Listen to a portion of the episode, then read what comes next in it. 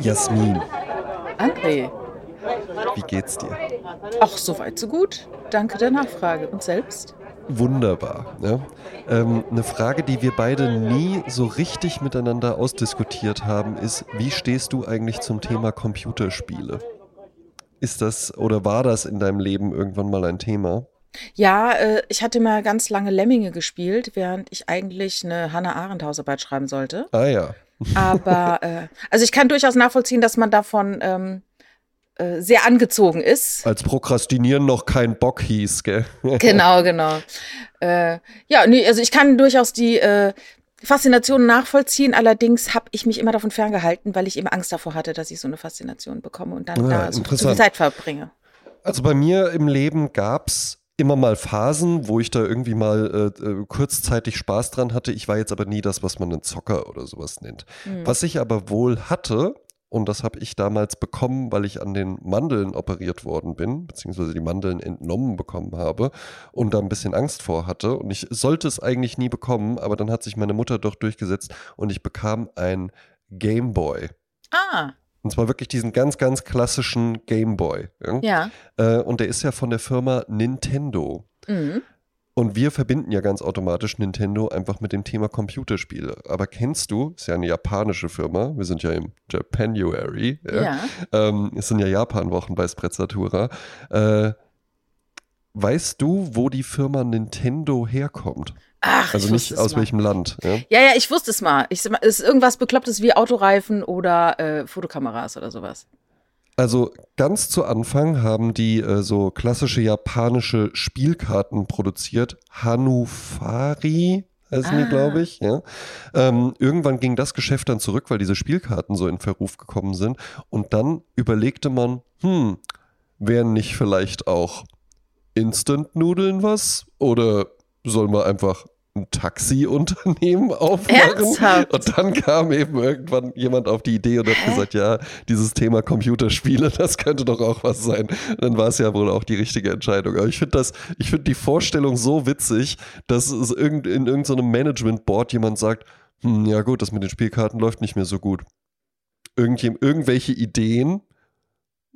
Ja, wie wär's denn mit Nudeln oder Ja, du, Taxi? das ist Unternehmertum. Das ist Unternehmertum. Man verkauft Ja, ja, Dinge, ne? Und, ja, genau. Ne? Ja, man weil, unternimmt weil, was. weil, weil man was, weißt du, was nämlich Unternehmerinnen und Unternehmer machen? Ja, die Die unternehmen, unternehmen etwas. Genau, genau. Und niemand sonst macht das dann für die. Ja.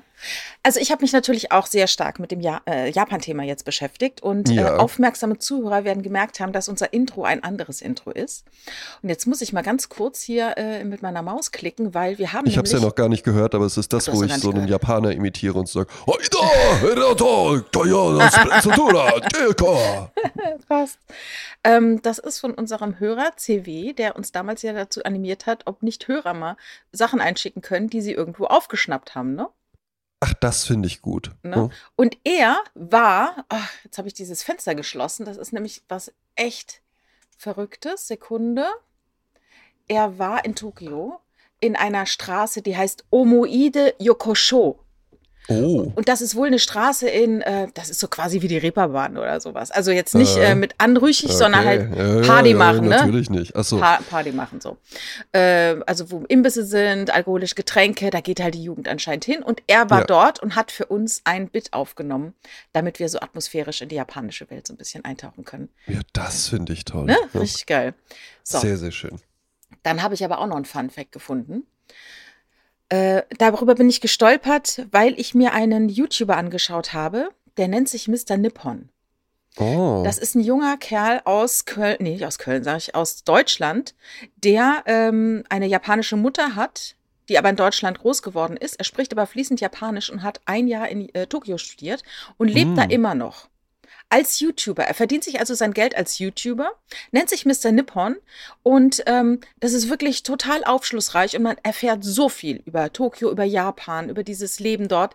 Und ähm, er hat nämlich er erzählt in einem Video, warum so viele Ausländer früher oder später Japan wieder verlassen. ja.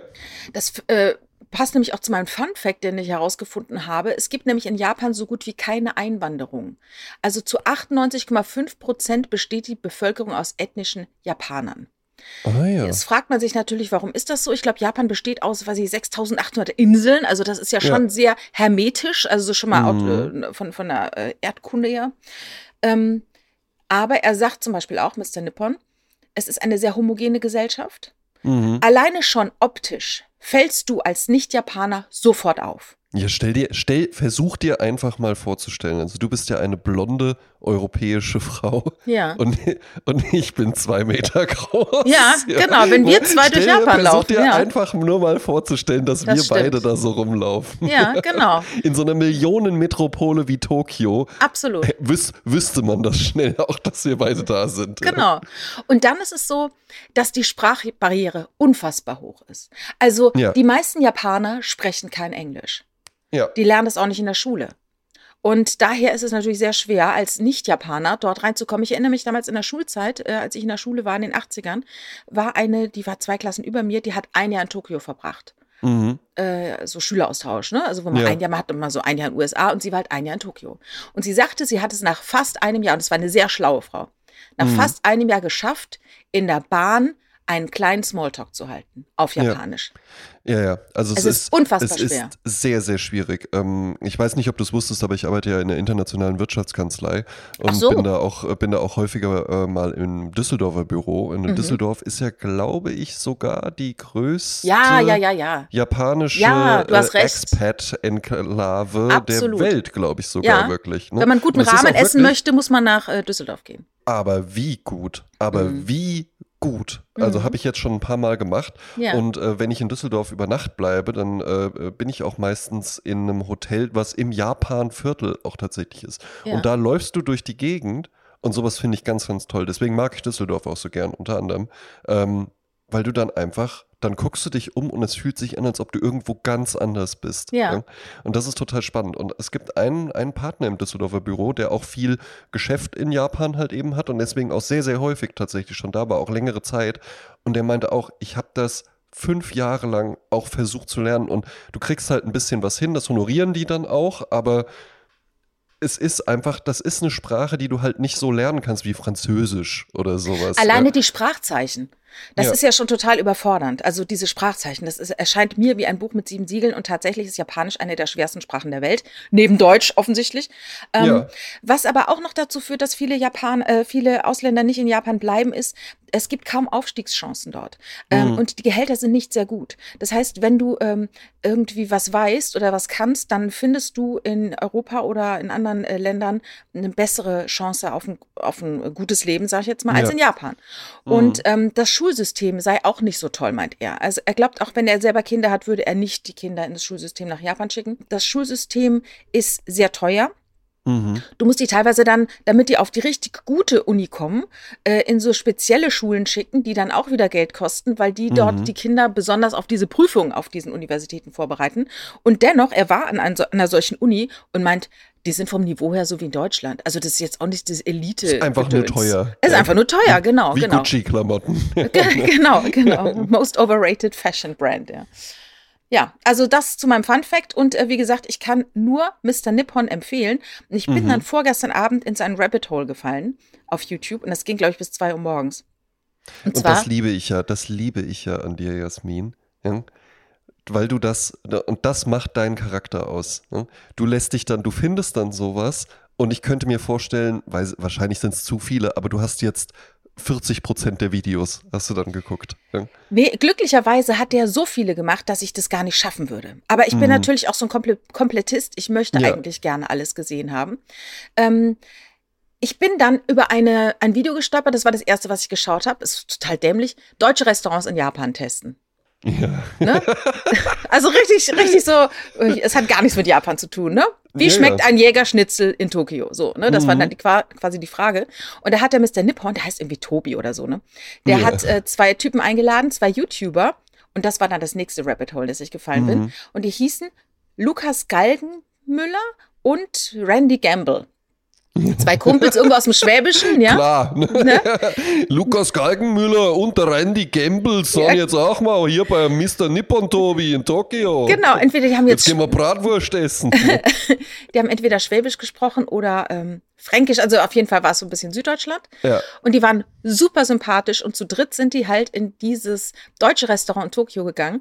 Und es gibt eine Kette deutscher Restaurants in Tokio und die Kette ja, heißt, Warte, warte, warte, warte, heißt- warte. Ich, ja, ja, warte. Ich, ich, also, ich, okay, also, was wäre so ein deutscher Name? Es wäre irgend, irgend, es ist ein Name, also ein Personenname, irgendwie sowas, ja. Hans, könnte ich mir gut vorstellen. Ha Hans Haus oder sowas einfach nur, ja. Schnitzel-Hans oder so. also ich ne? kenne mehrere Restaurants jetzt, weil ich ja so viele Videos gesehen habe, mehrere deutsche Restaurants, wie die heißen. Also es Mhm. gibt zum Beispiel eins, das heißt Baden-Baden. Ja. Es gibt eins, Aber weißt du, aber weißt du was? Ne, wir lachen da jetzt drüber. Ja, klar. wie, Also heißen, super cool. wie heißen denn jetzt äh, hier, in, hier in Wiesbaden, bei mir gibt es halt die Tokyo Sushi Bar. ja klar, oder Daitokai. Das sind halt so unsere Ideen, ja. Buddha Genau. Bar. Ja, und dann gab es noch eins, das hieß, glaube ich, zum Einhorn. Das war in so einem Einkaufszentrum. ah ja. Und das aber, was sie besucht haben, das finde ich einen genialen Namen. Das ist eine Kette, die ist auch sehr erfolgreich und es war auch, war auch voll gut. Und die heißt einfach Schmatz. Schmatz. Ist doch super. Ist ein so geiler Name. Schmatz. Ja. Aber ich kann mir gar nicht vorstellen, wie Japaner das dann aussprechen. Schamatze. das dann, ne? Schamatze. Ich, ich weiß nicht, jetzt so, auch so, ähm, der, der Tobi hat auch so ein bisschen äh, Sachen mal so laut gesagt. Er sagt, die sagen auch nicht zum Einhorn, sondern Summe Einhornen. Also ganz komisch. Also ich kann es jetzt gar nicht so gut, ne? Hätte ich jetzt üben müssen, aber das finde ich auch sehr lustig. Und da bin ich, also das war mein Einfalltor, dieses Video. Und da bin ich halt erstmal auf dem Mr. Nippon, der halt alles Mögliche erzählt. Also auch wirklich, also der geht einmal rund um Japan. Ne? Ja. Gesellschaft, Kultur, Politik, Soziales, Liebe. Würde eine Japanerin jemals was mit einem Ausländer anfangen und so Geschichten. Ne? Also fragt er dann Mhm. Mädels auf der Straße, die auch gar kein Englisch können. Wie gesagt, da stellt man das dann auch fest. Aber da er ja fließend Japanisch spricht, das ist gar kein Thema. Ja. Und Ähm, würden sie? Ja, natürlich. Reinem Ja, ja. Sie würden, sie würden. Und ihr größter Crush ist so, äh, wenn du es gefragt hast, immer Leonardo DiCaprio. Das ist so ihr Stick. Den finden sie gut. Ja, ja. Die Girls, die er gefragt hat, ne? Ja, Ja, und dann ähm, gehe ich jetzt mal auf Lukas Galgenmüllers äh, YouTube-Channel und das ist halt ein Foodie, der um die Welt reist und das ist so gra- grandios, weil der Mhm. hat Touren einmal in Tokio, der hat alles Mögliche getestet. Das ist dann der Tag, wo sie Burger testen. Dann gehen sie an drei verschiedene Burger-Restaurants. Am nächsten Tag testen sie Ramen. Und er und der Randy, die machen das so sympathisch und so ähm, leidenschaftlich, ohne zu verkopft zu sein, ohne zu Mhm. albern zu sein. Das ist eine richtig schöne Stimmung. Und du klickst dich von einem zum nächsten. Da war ich auf dem Weihnachtsmarkt in Tokio, den gibt's nämlich auch. Und haben die Glühwein getrunken und äh, Gulaschsuppe in einem Brötchen gegessen und so. Also In einem Brötchen? Ja, gibt's ja manchmal hier so ähm, Suppe im Ach so, mit Brotteig, so, eine, ne? so einem ausgehöhlter Genau, äh, genau, äh, genau. Brotteig. Finde ich im Übrigen, finde ich, ist eine ganz, ganz tolle Art. So, also ich finde, das, das macht Essen es dann im noch Essen. mal, So noch mal schmatziger. Ja. ja, es gibt auch auf Mittelaltermärkten mal so Reisfraß in einem Kohlblatt. Also dann ist die Schüssel ist halt das Kohlblatt und Ja. drin ist dann halt Reisfraß, ne? Also das Reis mit Soße, ne? Ja, Aber interessanterweise rede ich jetzt die ganze Zeit darüber, wie deutsches Essen in Japan schmeckt. ja, ja. nee, aber die haben auch Ramen getestet, was fantastisch war. Also das kann ich nur empfehlen. Äh, folgt mal Mr. Nippon und auch dem Lukas. Also ihr müsst einfach nur Lukas eingeben mit dem K und dann lustigerweise taucht er dann schon auf bei YouTube. Gal Mhm. Gal Galgenmüller. Ich finde es jetzt nicht mehr genau den Namen. Lukas Galgenmüller. Ja, wirklich äh, super sympathisch. Hat richtig Ja. Spaß gemacht. So, ich habe also noch ganz viel anderen Input von unseren Hörern bekommen. Ja, bitte, wir machen jetzt heute, heute, ihr habt ja schon gemerkt, heute ist mal Schwerpunkt Japan. Ich habe aber auch nachher noch eine Stillosigkeitsbeobachtung, die ich gemacht habe. Das kommt dann auch noch. Äh, Ich habe auch eine Stillosigkeitsbeobachtung, was äh, Servicementalität in Deutschland ein immerwährendes äh, Thema, das nie langweilt. Habe ich auch was. Sehr gut, ja. Also, ähm, wir bekamen Input. Also, ich meine, ich sehe das jetzt nicht nur als Hausaufgaben für uns, sondern ich sehe das auch als Inspiration für unsere Welt da draußen, für unsere Hörerinnen Ja, und Hörer. natürlich. So, also. Ein interessanter Fun-Fact kam von Swami Cromack, der hat nämlich die neue Folge gehört und er sagte, also die letzte Folge, und er sagte, die reicht genau vom Eingang des englischen Gartens bei der Münchner Freiheit bis Mhm. zum Schreibtisch von Frank Wedekind. Ne? Also so lange hat es Oh. gedauert von um diese Folge zu hören. Eigentlich finde ich ein gutes Zitat, was wir äh, auf unsere Website oder so packen sollten. Ja? Der Podcast ist hervorragend. Es reicht genau beim, vom Eingang des englischen Gartens. Dann ein Filmtipp. Ich habe natürlich dann alles gegoogelt. Ne? Also die, die Tipps kamen einfach mal so und dann habe ich mal geguckt, was dahinter steckt. Also, mhm. er empfiehlt den Film Hanabi von Takeshi Kitano. Ja. So, Hanabi äh, gibt es auch unter dem deutschen äh, äh, Hanabi Feuerwerk oder Hanabi Feuerblume ein Spielfilm aus äh, 97. Der hat mhm. in Venedig den Goldenen Löwen gewonnen. Ähm, jetzt muss man wissen, Takeshi Kitano ja. ist das ist, das ist ja so unfassbar. Also alle Männer, es waren immer nur Männer, die hier äh, Filme gemacht haben und Bücher geschrieben haben, die sind alle so richtige Tausendsasas. Richtig mhm. krass, was die alles ja. so machen. Also der Takeshi Kitano, und merkt euch mal den Vornamen, ist ein japanischer Regisseur, Schauspieler, mhm. ja. Dichter, mhm. Autor, ja. TV-Moderator, mhm. Radiomoderator, Maler und Comedian. Und ja. wir kennen ihn hier unter anderem unter von Takeshis Castle. Takeshis Castle. Also das hat er auch gemacht. Ist so total irre. Ist irre, ne? Ist wirklich, ist wirklich halt eben irre. Für alle, die jetzt äh, äh, nicht in den 90er Jahren gerne DSF geguckt haben oder sowas, ja.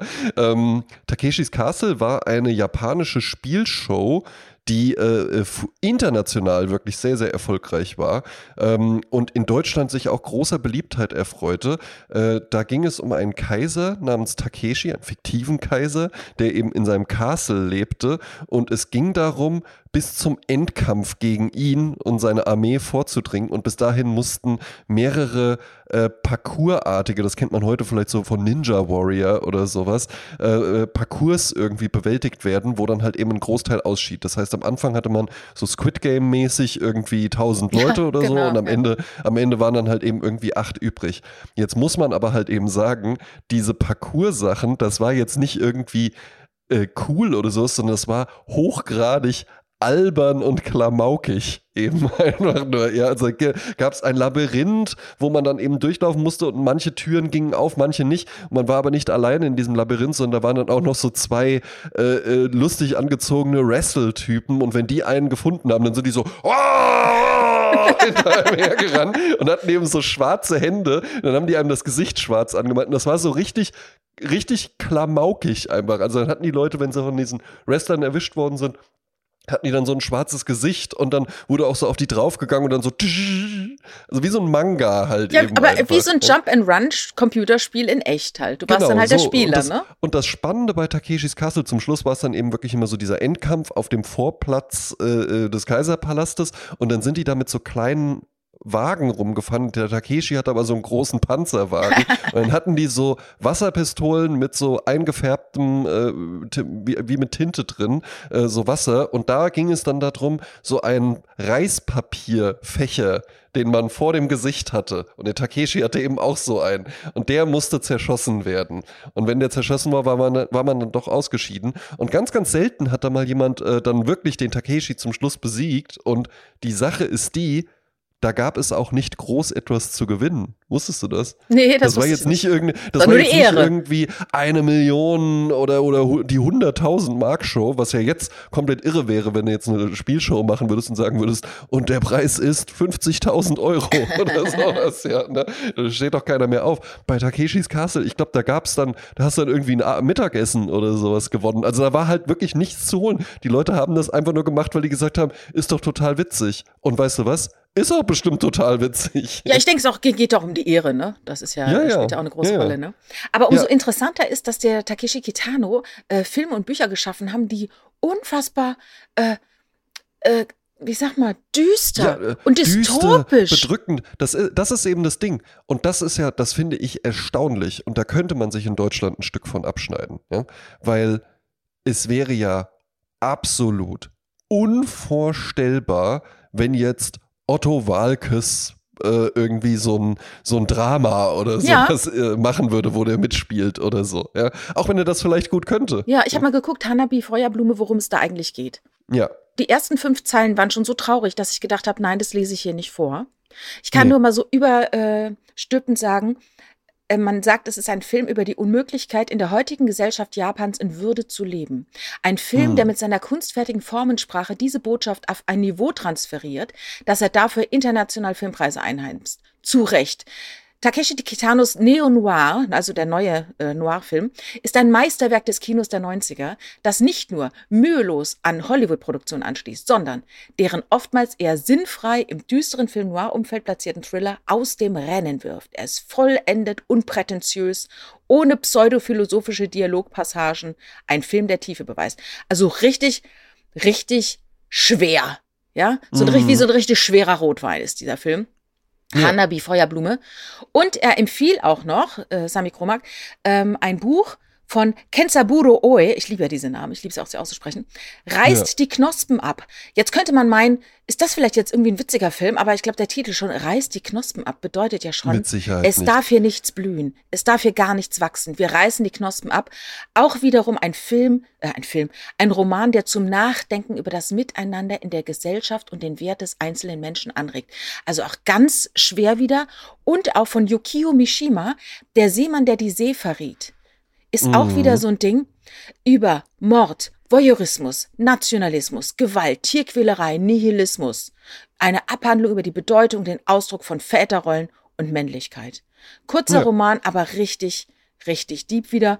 Und, ähm, und er empfiehlt nochmal Haruki Murakami, Ja. er sagte, das ist genau wie mit Overtourism, wie wir es ja auch schon mal gesagt haben, nach dem Motto, alle sagen, das ist so geil und dann macht man so eine innere Haltung und dann gehe ich da nicht hin. Aber manchmal ist es halt auch einfach geil. Und genauso ist es mit Haruki Murakami. Und äh, äh, Murakami lese ich auch total gerne. Naokos Lächeln ist ein wunderschönes Buch. Ja? Und dann ist mir auch egal, ob dann da irgendwie ein Spiegel-Bestseller-Aufkleber drauf ist und man sich dann damit nicht irgendwie wie was Besonderes vorkommen kann. Weil weißt du was? Die Hits sind halt eben die Hits, weil sie die Hits sind. Und hier ist Britney Spears mit Toxic. ja. Ja, und äh, ich habe mir noch mal geguckt, wer ist Haruka Murakami? Er ist 49 geboren in Kyoto. Er hat genau wie ich Theaterwissenschaften studiert, aber auch Drehbuchschreiben. Er hat einen Jazzclub gegründet. Peter Cat. Hm. hat ihn acht Jahre geleitet und er war dann aber auch ganz viel in Europa ansässig und hat auch ganz viele Werke von Raymond Chandler, John Irving, Truman Capote und Raymond Carver ins Japanische übersetzt. Und Ja. Swami Kromak empfiehlt Wilde Schafsjagd von ihm, eine Mischung aus Science-Fiction und Detektivroman. Das ist, glaube ich, ein bisschen äh, äh, leichter. Äh, Helden sind hier ein 30-jähriger Mitinhaber von einer Werbeagentur in Tokio und ein Schaf mit übernatürlichen Kräften. Man kennt's.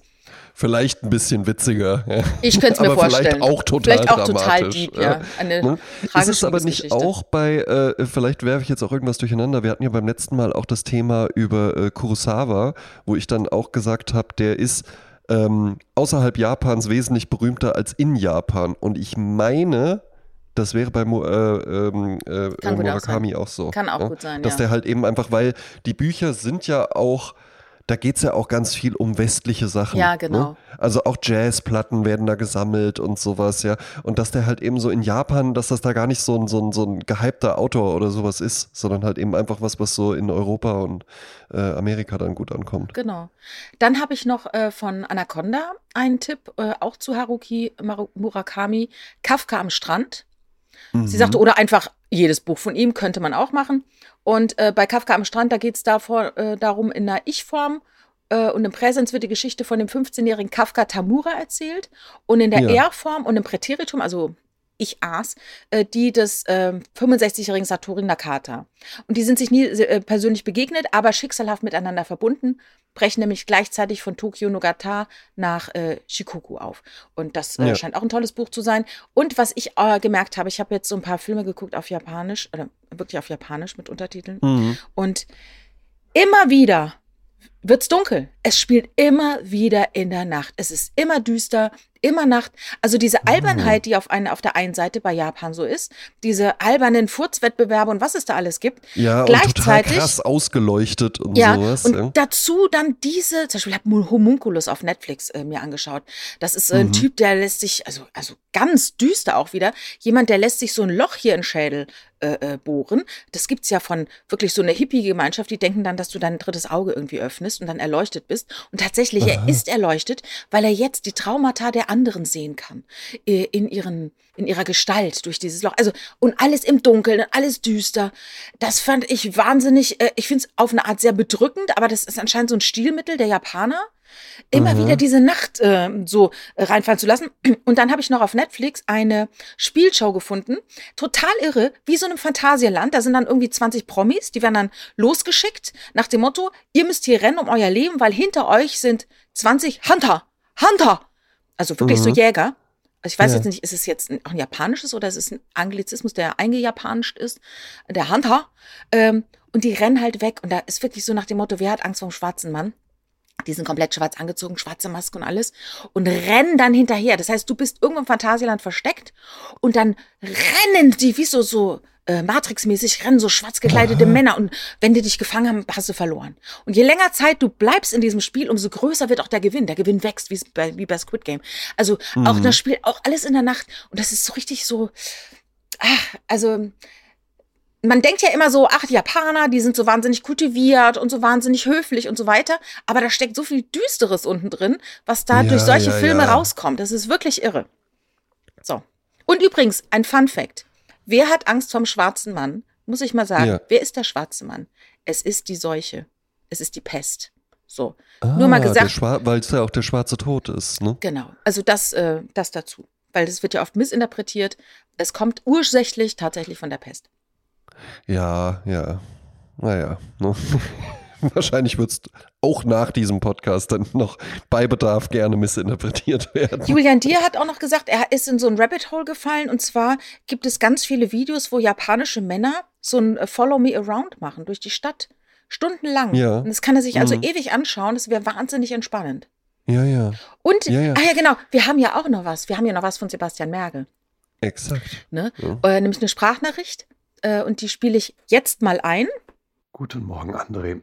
Für den Japanuary würde mich, ähm, falls Richard auch ähm, Kurosawa-Experte ist und nicht nur Hitchcock-Experte, natürlich eine Sonderfolge mit Richard über Kurosawa interessieren. Ansonsten würde ich euch mal gerne Mishima ähm, ans Herz legen, sich doch mal mit diesem interessanten Menschen zu beschäftigen. Dir als äh, Filmfan kann ich dir mal Paul Schraders äh, Film Mishima Alive in Four Chapters empfehlen und da Jasmin ja sehr gerne liest, ähm, könnte sie ja einfach vielleicht, es gibt nicht so viele ins Deutsche übersetzte Werke von dem, könnte man eigentlich annehmen, dass es das doch gibt, da doch der mehrmals äh, fast am Nobelpreis vorbei oder am Nobelpreis vorbeigeschlittert ist. Ähm, von ihm würde ich empfehlen, anzufangen mit einfach Geständnisse oder Bekenntnisse einer Maske. Ansonsten äh, gibt es noch den Goldenen Tempel. Das ist auch ein gutes Buch. Äh, interessanterweise steht ähm, dieser Mishima äh, in großen Kulturkaufhäusern neuerdings unter der Sektion Queer. Finde ich interessant, wenn man sich anguckt, dass der, naja, zwar immer im Schrank gelebt hat, wo durchaus aber eine queere Literatur hier und da mal geschrieben hat, aber ansonsten ein waschechter Hardcore-Nationalist war und ähm, auch mit einem Putsch seiner selbst aufgestellten äh, Privatarmee die sehr Swordfighting und Bodybuilding-affin war, ähm, einen äh, hohen, hohen dekorierten japanischen Militär entführt hat, um dann den Kaiser wieder einzusetzen, was leider nicht funktioniert hat, wohin er dann, naja, okay, das, äh, falls du ihn nicht kennst, das Finale, äh, das will ich jetzt nicht spoilern, dann hebt er auf und finde selber raus, was mit Mishima am Ende seines Lebens passiert ist. Hast du jemals vorher von diesem Typen gehört? Ja, Ja. habe ich. Ah ja. Ja. Äh, und zwar ist zum einen der äh, von Sebastian angesprochene Film Mishima total lange schon auf meiner Watchlist. Ich finde den aber immer nirgendwo. Ach so. Beziehungsweise äh, ich finde ihn schon, aber man hat ja halt eben einfach so ein riesiges Angebot, dass man sich dann manchmal einfach denkt, nee, 3,99 äh, für den Film, den ich so gerne sehen möchte, das sehe ich gerade gar nicht ein. Ne? Ja. Ähm, so doof ist man ja halt eben manchmal. Aber ja, der ist mir ein Begriff, der ist mir aber auch noch aus was anderem heraus ein Begriff. Das müssen wir dann auch gar nicht zu sehr vertiefen. Aber sagen wir mal so, ich weiß, wie das Leben von Mishima ähm, ausgegangen ist. Er ist nämlich tatsächlich eine äh, der, der letzten bekannten Persönlichkeiten, die den äh, ritualisierten, traditionellen, äh, ehrenhaften, gesichtswahrenden Selbstmord äh, des äh, Seppuku voll, äh, vollzogen Genau, und das könnt ihr Ja. jetzt googeln, das ähm, habe ich auch Eben, gemacht ja. und haben wir gesagt, da reden wir mal nicht drüber heute, ne? ähm, ja, äh, dann zu, wenn wir jetzt gerade schon bei ähm, unseren Hörerinnen und Hörern sind, ich habe noch mal, wir hatten doch damals Anaconda gefragt, wie sieht's denn aus? Was Ja. erzählt eigentlich diese ähm, Sängerin, die du da gefunden hast? Du erinnerst dich? Ja, So, und sie sagte, Hier zuverlässig die Bezugnahme auf Jacqueline Tayyeb. Die beiden Pünktchen auf dem i, Trema, bedeuten, dass der Vokal getrennt und nicht verbunden wird. Also nicht Tayyeb, sondern Tayyeb. Also Ah, ne, Tayyeb. Genau wie Moet. oder Ähm, Citroën. Genau. Sie singt von 7 heures du matin. Ich, bin- ich bin noch voll im Japanischen. Das ist jetzt Ja, schwerer für sorry. mich, das ja, ich träume schon Japanisch. Äh, 7 heures du matin, 7 Uhr morgens. Offensichtlich eine schreckliche Uhrzeit für die Dame. Sie singt von den Qualen des Aufstehens, der Suche nach der Zahnbürste, der Körperpflege, alles sehr mühsam. Einziger Lichtblick ist die Musik, die sie begleitend auch beschreibt und deshalb Musiker aufzählt und etwas verklausuliert in den Text auf, einbaut. In der Art von Ah. Adel Tawil in seinem Song Lieder. Und da schließt sich der Kreis, denn Herr Tawil hat genauso wie Frau Tayyeb auch tunesische Wurzeln. Naja, sehr gut. Ja. Dankeschön. Ähm, vielen lieben Dank für die, für die Erläuterung. Zurück nach Japan, nochmal zurück zu Sebastian Mergel, weil Ja. da war ja einiges drin. Ja. Ne? Ähm, äh, zum einen finde ich es halt eben äh, ganz toll, unsere Charakterisierung. Du liest gern Bücher und ich gucke gerne Filme. ja, ne? Aber äh, ne, wir, machen, wir machen ja beide auch beides gerne. Ähm, jetzt stellt sich halt eben natürlich die Frage, ne? Hitchcock-Experte Richard Klein. ja. Kurosawa, kann er da was zu sagen? Ist das auch noch, gibt es da noch einen Nebenstrang? Also ich habe gerade eben mal nachgefragt und der sagt, nein, es gibt also keinerlei weitere äh, äh, Erkenntnisse, außer die, die man äh, so hat. Also vielleicht vor, vor zig Jahren mal drei Filme geschaut, aber Ja. bei weitem kein äh, Spezialist für dieses ja, ja, Thema. gut. Eventuell, es wird ja auch in diesem Jahr wieder ein Sommerspecial geben. Eventuell bin ich ja gerade an einem ähm, gut gekleideten und durchaus für seine Filmanalysen bekannten ähm, äh, äh, Filmfachmann dran. Vielleicht kann man da ja dann auch nochmal einen Nebenstrang äh, zu Kurosawa einbauen. Aber schauen wir mal im Sommer. Bist du dir so sicher schon, dass du das so anteaserst? Ich bin schon so sicher, dass ich das schon so Ah anteasere. ja, ach, das ist doch das schön. ist korrekt. Ja, gut. Ne? Oh. Ähm, gut. Also ich äh, bin noch an Britney Spears dran. Ist, äh, ich sag's jetzt einfach mal so. Mal schauen, ob es was Ja. wird. ähm, äh, äh, Yukio Mishima ist ja dann auch wieder was ganz Interessantes. Ja? Ne? Ähm, ich finde es total spannend, weil ich glaube, du wirst in Deutschland wenige Menschen finden, die keine Faszination für Japan haben Hm. Irgendwie ist das ja so ein Land, was uns so fasziniert und was auch ganz, ganz viele Menschen fasziniert, die ansonsten, also ne, wie, wie Sebastian ja auch erzählt hat, dann stehen Werke von dem irgendwie äh, in, in, in gut sortierten Fachbuchhandlungen, so in der, äh, in der Ecke Queer-Literatur und gleichzeitig hast du aber halt eben jemanden, der also wirklich ein glühender Nationalist war. Mhm. Und das wäre ja unvorstellbar. Also nie und nimmer, selbst wenn die Marine Le Pen jetzt irgendwie die, äh, die tollsten äh, queer-feministischen Theorien irgendwie aufstellen würde oder sowas, das wäre ja undenkbar mit dem Label, das ist aber eine französische Ultranationalistin, irgendwie ein Buch von der halt eben noch halbwegs gut zu finden. Aber Japanern, obwohl das ja auch allgemein bekannt ist, auch was du eben gesagt hast, Mhm. schwierig äh, da Anschluss zu finden, das ist ja auch allgemein bekannt. Japaner werden dich niemals als äh, gleichrangig ja. akzeptieren. Deutsche irgendwie ja schon auch, gibt so eine, gibt's so eine gewisse Faszination, vielleicht auch aus der Geschichte herrührend, aber halt eben auch so dieses Strebsame und, und, und Ordentliche und sowas, ja, äh, da gefällt man sich ja halt eben drin, aber trotzdem wirst du dann, dann bist du halt für die Deutsche, das ist okay, ja, aber du wirst niemals Japanerin Ja, ja, sein. klar. Und das ist ja ansonsten unvorstellbar. Das würde man ja keinem anderen Land irgendwie durchgehen lassen. Aber diese Faszination für Japan, die finde ich ganz spannend.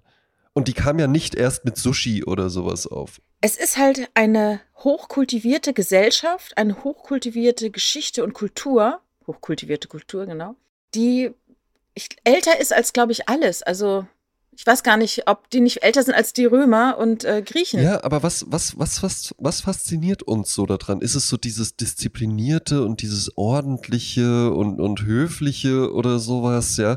Äh, ist es irgendwie, weil es so ein kleines Land ist, weil es so weit weg ist, weil es irgendwie so anders ist, aber so angenehm anders? Also ich glaube, viele in- fasziniert auch so dieser Blick, ähm, dass da eine Riesenstadt ist, zum Beispiel in Tokio, und dass da trotzdem alle höflich sind, dass da trotzdem alles so ordentlich ist, dass die Leute nichts auf den Boden schmeißen, dass Hm. so die, dieses Reibungslose, das ist wie so eine Spielzeugwelt, die man sich anschaut.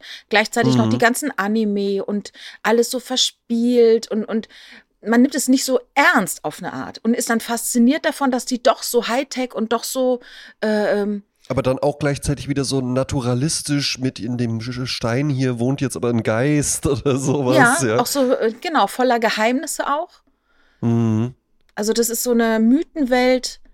Ähm, ja, dieses, wie gesagt, dieses einerseits dieses verspielte Alberne und dann wieder dieses Düstere, Mhm. aber so arg in der Kultur verhaftet. Ja, und also was, was ich mir auch mal überlegt habe, was, was ich mir vorstellen könnte, ist, ganz klar ist das ganz anders als wir. Also es ist das Fremde, Mhm. es ist aber nie bedrohlich. Ja, genau. Ne?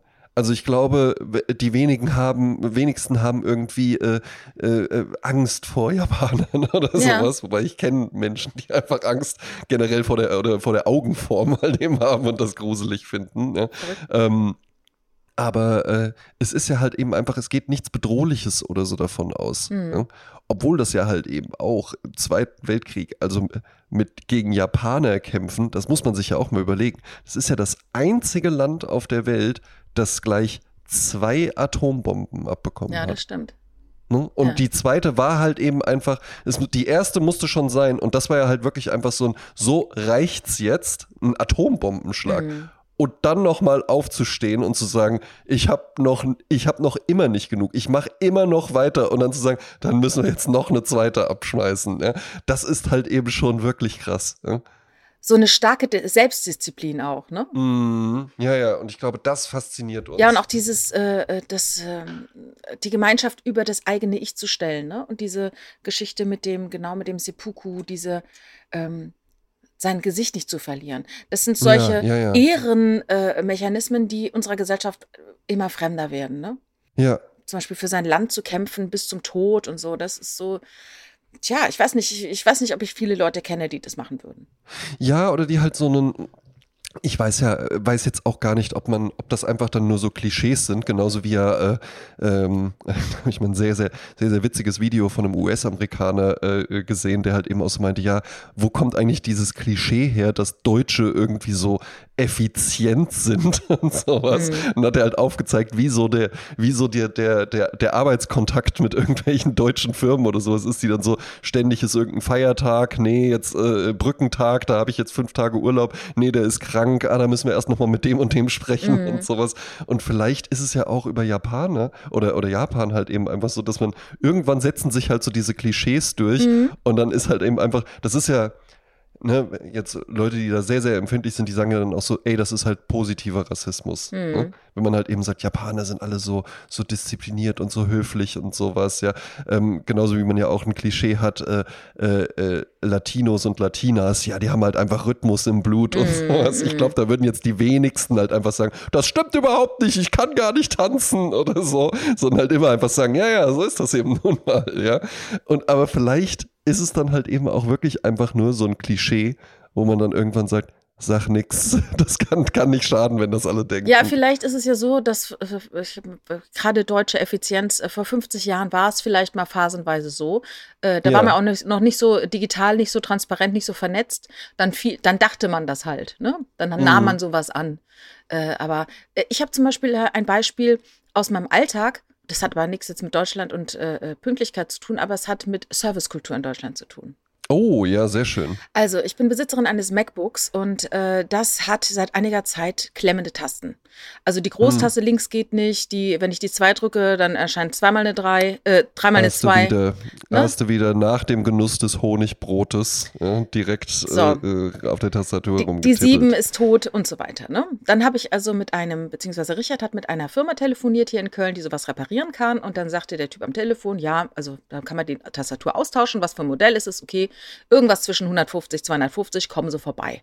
Dann dachte ich mir, mein Gott, für das, was ich mein MacBook brauche, wunderbarer Preis, bevor ich mir ein neues kaufe, fahre ich dorthin.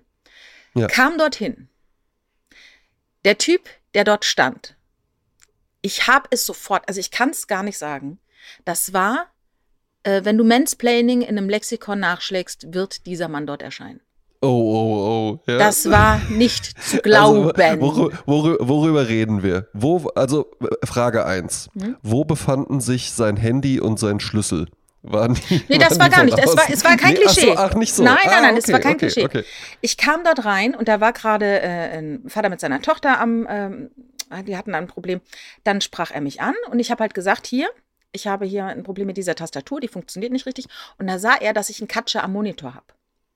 Und dann sagte er, Was? eine Katscher. Also mir ist es mal runtergefallen, das MacBook, und da ist so ein, wie so eine kleine Scherbe rausgesprungen aus dem Monitor in diesem MacBook. Aber das ah ja. macht überhaupt nichts mit dem Bild, Stört dich einfach stört nicht. mich überhaupt nicht. Ne? Und dann hab, äh, sagt er, ja, also ist ja auch dieser Katscher, und habe ich zu ihm gesagt, bin ich mir ins Wort gefallen. Und habe gesagt, aber sag ich, der Monitor, das interessiert mich gar nicht. Es geht mir Ja. reich wirklich nur um die Tastatur. Und dann bekam ich eine Oh fünfminütige Abhandlung, warum bei der Entnahme der Tastatur es sein kann, dass, und dann holte er sogar noch eine andere Tastatur, wenn er die dann äh, macht und schiebt, dann muss er dann, und dann das, der kann der Monitor, und dann fällt er, und dann muss er, und das ist wie eine Mauer, die da, und dann muss, also das, also, äh, er geht davon aus 690 Euro. Ja. Und habe ich gesagt, dann sagen Sie mir bitte mal den Preis nur die Tastatur und falls das, der Monitor dabei auch defekt wird, wie viel kostet es dann? Also dann, wie gesagt, da sagt er einfach 690. Ja, und dann äh, war diese ganze Atmosphäre so doof. Mhm. Äh, da kam noch ein Gespräch danach, äh, dass ich dann gesagt habe, ich gehe jetzt einfach. Ich gehe jetzt einfach hier raus. Ne? Und dann bin ich aus dem Laden rausgegangen und rief nach dem Motto, wo man sich an den Kopf fasst und denkt, da war ich doch schon so oft bei dieser anderen Firma. Ich war immer zufrieden. Warum bin ich jetzt da nicht Ja. auf die gekommen? Ich rief dort an, habe gesagt, Kinders, pass mal auf, mein MacBook hier, der klemmt und so, ne? Sagte der, ja, komm, komm vorbei. Ich habe eine hier, eine Tastatur, aber es dauert so ein, zwei Wochen. Weil ich habe einfach momentan keine Leute, ne? Äh, Ja. Operieren. Und dann habe ich gesagt, okay, ich bring's dir jetzt direkt vorbei. Ich brachte es, also auch ein Geschäft, ne? Äh, und dann brachte ich es ihm vorbei. Er nahm das alles auf und sagte, ich gehe davon aus, es sind 190 Euro. So. Ja. Dann, zwei Tage später, rief er mich abends an und sagte, ich habe es jetzt aufgemacht. Stellt sich heraus, ich dachte mir schon, es könnte Wasserschaden sein. Tatsächlich ist auch Wasser reingekommen, aber dieses Wasser hat nicht diesen Schaden verursacht, sondern es ist einfach schmutzig. Jetzt machen Ja. wir mal den Staub weg und den Siff weg und das Ganze kostet irgendwie 69 Euro Ja. und dann kriegst du deinen äh, äh, Lap Laptop wieder. So, hallo? Ja. Der Typ, der andere, der hätte mich, der hat mich nicht nur äh, mich schlecht fühlen lassen, sondern er hätte mir noch 690 Euro abgeknöpft und völlig sinnlos noch einen Monitor neu gemacht. Und da weißt du gar nicht, ob das überhaupt geklappt hätte, alles, was der repariert hat. Vielleicht Ja, wäre es ja dann noch verschlimmbessert gewesen. Und der andere sagt einfach so, und ist noch so fair, der hätte jetzt auch sagen können, ach, die Tastatur, ich mache einfach ja, eine. komm, dann tausch Ne? ich jetzt Ich sag einfach, aus oder so. Nein, es ist so fair und ehrlich und ruft an und sagt, pass mal auf, nee, du, ich habe gerade eben schon mit dir telefoniert. Es ist einfach nur versifft. Und warum kam dann jetzt der andere überhaupt ins Spiel? Warum wolltest du denn unbedingt was Neues ausprobieren? Ich habe überhaupt nicht darüber nachgedacht. Also Richard hat recherchiert, einfach nur stumpf ähm, Mac, äh, er, hatte, auch was, ne? Äh, Reparatur so. Und es war nun auch Mhm. sehr interessant und so. Ähm, und irgendwie, weil diese andere Firma ist umgezogen, da hatte man die nicht mehr so auf dem Schirm. Ja. Ja, die ist jetzt an einem anderen Ort.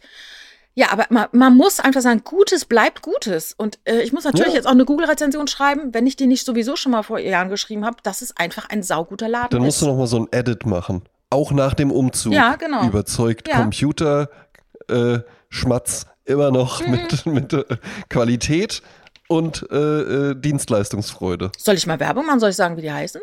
Ja, sag doch Das mal. ist in Köln Reparaturland. Reparaturland. Reparaturland, die waren vorhin in der Südstadt und jetzt sind sie in der Nähe vom, äh, vom Rhein, äh, hinten beim äh, Heumarkt. und Reparaturland klingt jetzt aber auch so, und weißt du was, das fände ich sympathisch, wenn du jetzt ja sagst, dass der jetzt nicht so, wir haben uns auf Mac spezialisiert. Ja, ich glaube nicht, dass sie sich auf Mac spezialisiert haben. Du kommst auch mit deinem Samsung-Handy und alles. Weil weißt du was, ich wurde, ich wurde eben auch schon so ein bisschen sauer. Es sind ja, sagen wir es mal so, die sehen die Apple-Mac-Welt, ja? Mhm. Das sieht alles schön aus. Das funktioniert halt eben gut. Dafür bezahlt man halt sehr, sehr viel mehr Geld, ja. Aber alles in Ordnung. Was ich aber nicht ertragen kann, ist diese Art, die Tastatur klemmt. Ich habe nämlich von Anfang an auch gedacht, ja, aber gut, sie wird ja wohl dann irgendwie erstmal so mit einem äh, Zewa und einem Ja, das natürlich. Das ist ja unten drin. Das sowas, ist ja ne? unten Ja, ja, drin. das Das, ich ja gar genau, nicht ran. Das ist ja unten drin. Mhm. Aber das halt eben dann wirklich so das Ding ist so, ja, da müssen wir die komplette Tastatur und den. Monitor. Und, da, und das ist halt so die, das ist so der erste Vorschlag für die Lösung. Ja. Genau, der erste, der Laden, wo ich war, der ist, auch, der, der ist auf Mac spezialisiert. Nach dem Motto, Ja. wenn du so doof bist, und gibst 2000 Euro für ein Handy aus, dann bist du bestimmt auch so Genau. dann doof du und gibst auch dann nochmal für. einfach für, nee, den Akku, den kann man nicht einfach auswechseln. Da muss man die kompletten unteren Teil austauschen. Genau, irre, irre. Ja. Also das war mein Aufreger der Woche. Die Stillosigkeit der Woche habe ich gestern beobachtet. Witzigerweise in meinem heißgeliebten Düsseldorf. Ja? So, Jasmin, ich denke, wir beide sind uns darüber einig, dass das gar nicht geht, wenn man eine, irgendwo hinkommt. Ist meistens bei älteren Herrschaften so. Und ich weiß nicht, was genau die Idee davon ist. Und die haben dann noch so einen alten Löwe oder Telefunken oder sowas Fernseher. Und dann ist die Fernbedienung in so einer Plastikhülle Ah drin. ja. Mhm. Hast du das schon mal gesehen? Ja, äh, nicht live, aber im Fernsehen habe ich mal gesehen, dass Leute sowas Ja. machen. Und ich verstehe aber, ich verstehe die Idee davon nicht. Soll ich sie erklären? Ja, bitte. Also es stellt sich heraus, dass in den meisten Hotelzimmern zum Beispiel äh, die meisten Keime Okay. sind an Fernbedienungen. Ne? Ja, ja, okay, es okay. gibt auch Leute, die zu Hause sitzen in ihrer Sofagarnitur, ja, äh, äh, den USA, die eine Plastikfolie über diese Sofagarnitur das haben. hätte ich jetzt als nächstes angebracht, was ich auch nicht verstehe. Damit es halt Weißt du, sauber, du ich kannst das- es abwaschen, du kannst mit dem Gartenschlauch kannst es abspritzen. Ja, das ist ja ganz toll. Dann kann man ja halt eben auch, das ist ja wirklich praktisch. Und weißt du, was nie praktisch ist? Alles, was schön ist und was Spaß macht, ja? Ja. Weil du würdest doch im Leben, klar. würdest du ja nicht auf die Idee kommen zu sagen, hm, jetzt meine Bettdecke, ja, das Spannbett lag, die Matratze in meinem Bett, ja, da mache ich jetzt irgendwie dann mal so einen Plastiküberzug äh, drüber, weil ist ja besser, weil wenn ich irgendwie äh, äh, ins Bett mache oder sowas, dann ist es ja besser, weil dann kann ich es einfach mit dem Gartenschlauch abspritzen. Würde ja niemand Ja, ja. machen. Und ich stelle mir doch nicht zu Hause, ich kaufe mir doch nicht eine schöne Couch und dann packe ich die komplett in Plastikfolie ein. Wie gesagt, die Fernbedienung in Hotels äh, geschenkt, ja, aber es gibt ja auch Leute, die das zu Hause haben. Komischerweise, und das war, wenn ich mich recht entsinne, wir haben letztes Jahr unsere hundertste Folge aufgenommen, Ja, ne? im März. Ja. Und äh, du erinnerst dich ja vielleicht noch, den, den Richard hatte ich ja, glaube ich, davor einmal auch, glaube ich, nur kurz gesehen in Mannheim. Ja, ja. Haben wir uns, habe ich ihn, glaube ich, das erste Mal gesehen. Und da dann zum zweiten Mal. Und der Richard war ja, ähm, also das, das, was der Richard ja am faszinierendsten wirklich an mir fand. Ja? Und ich weiß auch noch genau, das war bei euch, wir waren dann bei euch zu Hause, wir haben uns ja Eis geholt. Ich liebe es ja, Eis äh, an Eisdielen zu holen und das dann zu Hause zu essen, wenn das schon so ein bisschen angeschmolzen ist.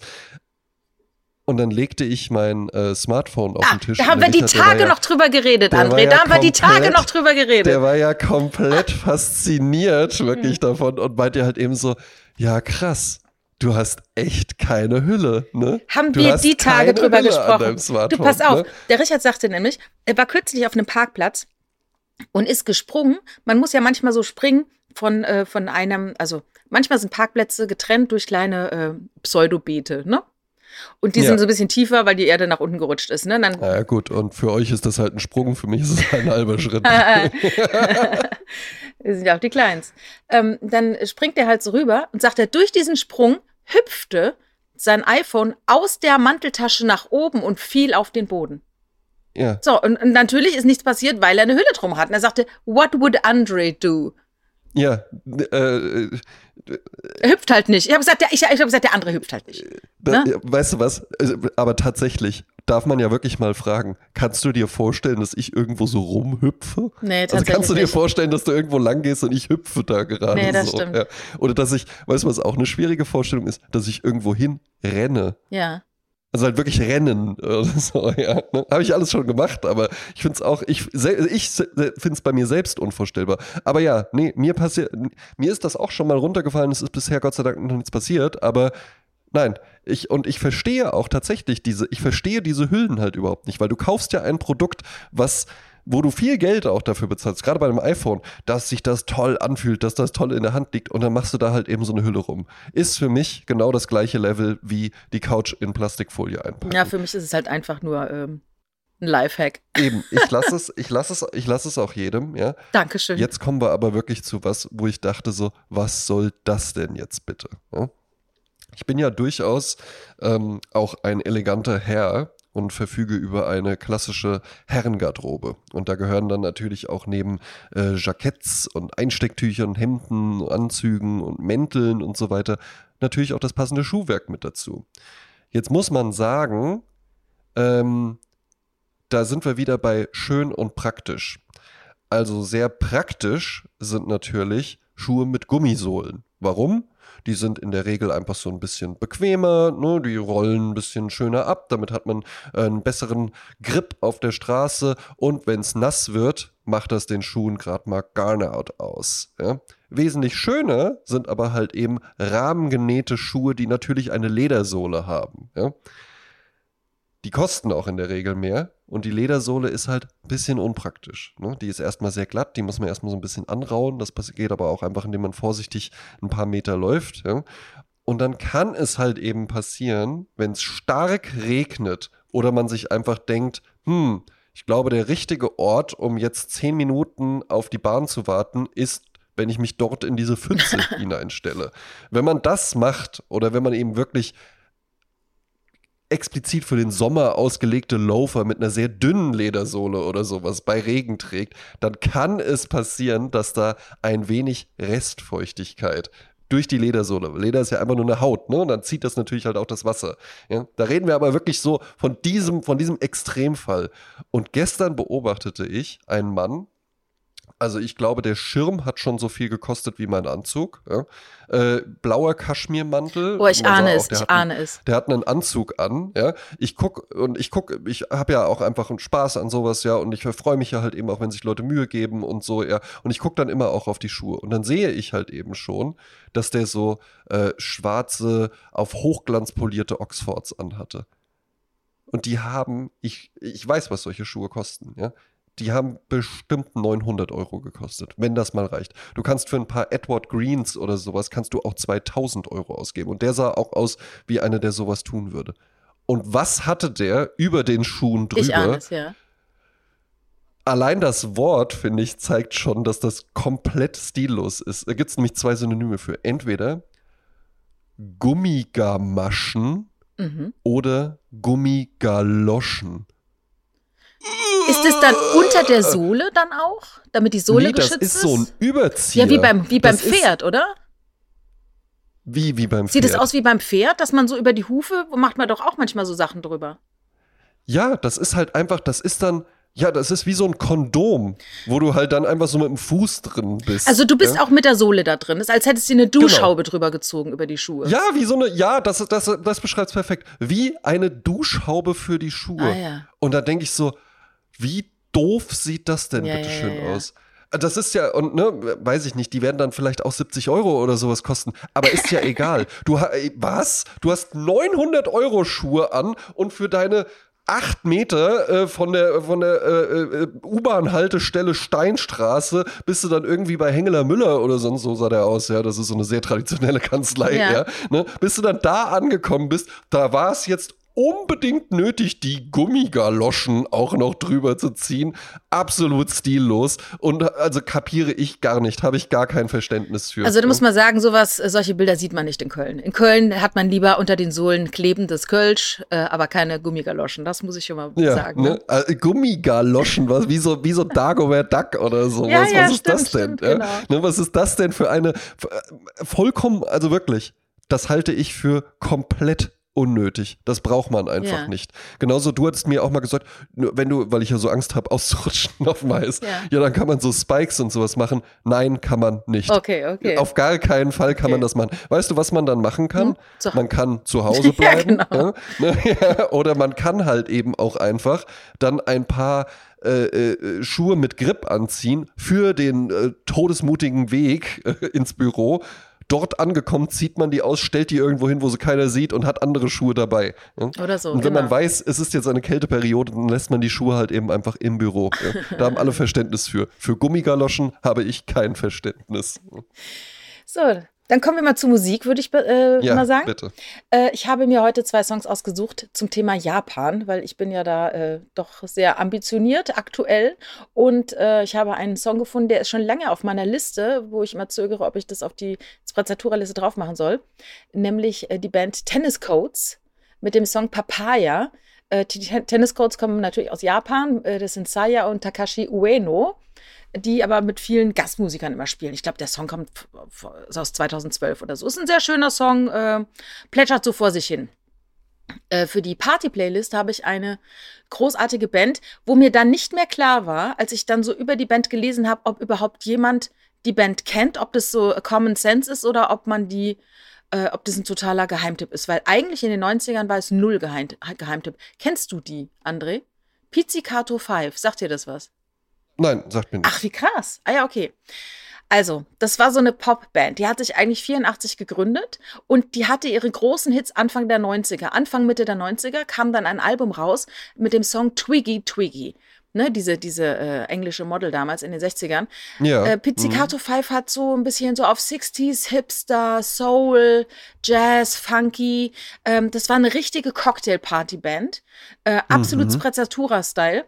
Ähm, und die gab es also bis 2001 haben die sich aufgelöst, haben aber 2002 nochmal ein Konzert gemacht und die waren jetzt auch nochmal kürzlich irgendwo äh, im, äh, im Radio äh, bei NDR Blue in der Night Lounge. Ja. 2017 äh, sind sie nochmal äh, zusammengekommen und das ist halt eine Band, deren Songs öfters mal so bekannt wurden durch Filme. Zum Beispiel im, äh, wo war es? nicht bei Suits, bei Ach, ich habe es jetzt vergessen, ist egal. Also verschiedene Filme, wo, wo dann halt immer die Musik von denen genutzt wurde, um sich ein bisschen ja. zu schmücken mit japanischem Pop sozusagen, ne? der aber sehr cool. westlich angejazzt ist. Und ähm, der größte Erfolg war, die, äh, war das Album Bossa Nova. Äh, da wurden 300.000 verkauft und da habe ich nämlich gezuckt, weil in Europa wurden nur 85.000 Platten verkauft und sowohl ich als auch Richard hatten diese Platte. Also das war eine Riesenband, eine Riesennummer und ich habe ein Lied rausgesucht, das heißt Sweet Soul Revue. Äh, super Song, ich habe es vergessen, dieses Lied. Äh, wenn du auf Spotify guckst, die ganzen Lieder sind nur in japanischen Schriftzeichen, also ich konnte das gar nicht orten und bin dann einfach mal durch jedes Song, durch jeden Song durch und kam auf diesen Song und dachte, oh mein Gott, damals haben wir den so lautmalerisch mitgesungen. Durch keine Ahnung, was sie mhm. da singen, ne? Aber das ist halt äh, ein super toller Partysong. Und die Sängerin Maki Nomiya, äh, äh, super geil, tolle Frau. Ja, klingt super. Ja. ja. Ähm, von mir gibt es für die Gold-Playlist, witzig, dass du jetzt gesagt hast, bei Suits. Äh, den Song habe ich nämlich aus der Serie Suits. Ach so. Ja? Ähm, äh, und zwar äh, für die Gold-Playlist ein US-amerikanischer Musiker.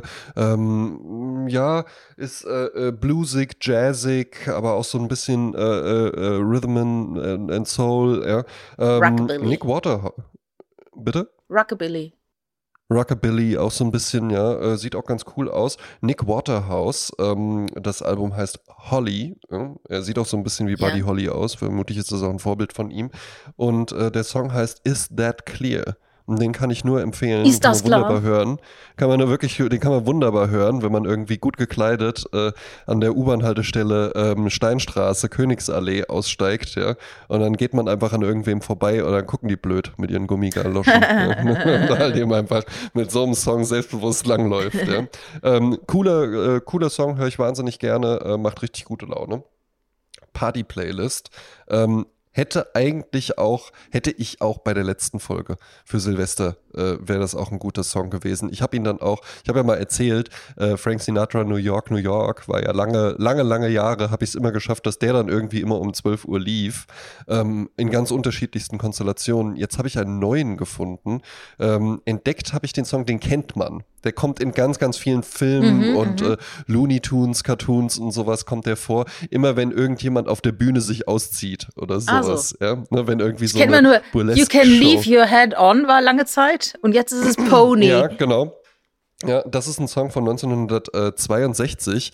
Ähm, und das ist so, die kann man nicht beschreiben. Es ist ein Instrumental. Ähm, der Künstler heißt David Rose, ist äh, mit einem Orchester performt und der Song heißt passenderweise The Stripper. Oh. Geht auch nicht lange, ja. Ähm, äh, unterbricht so ein bisschen die, ähm, äh, die Sprezzatura Party Playlist. Aber ich glaube, auf der einen oder anderen Party, weiß ich nicht. Vielleicht, wenn er dann einfach kommt, überlegt es euch doch mal.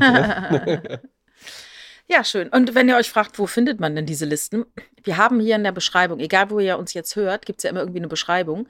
Und da ist kleiner Text, da stehen weiterführende Links, da gibt es den Linktree, wo wir zu ganz vielen Seiten kommen, die wir im Netz haben. YouTube-Playlisten äh, ne? und äh, Spotify-Playlisten, Instagram, Facebook, alles Mögliche.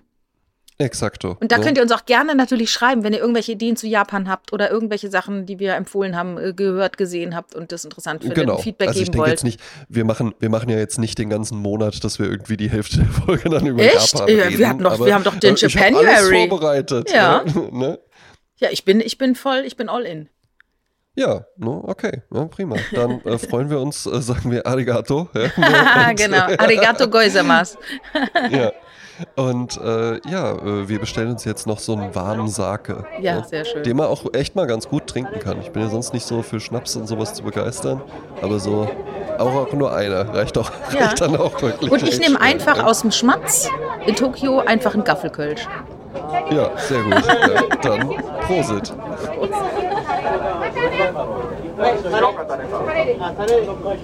あ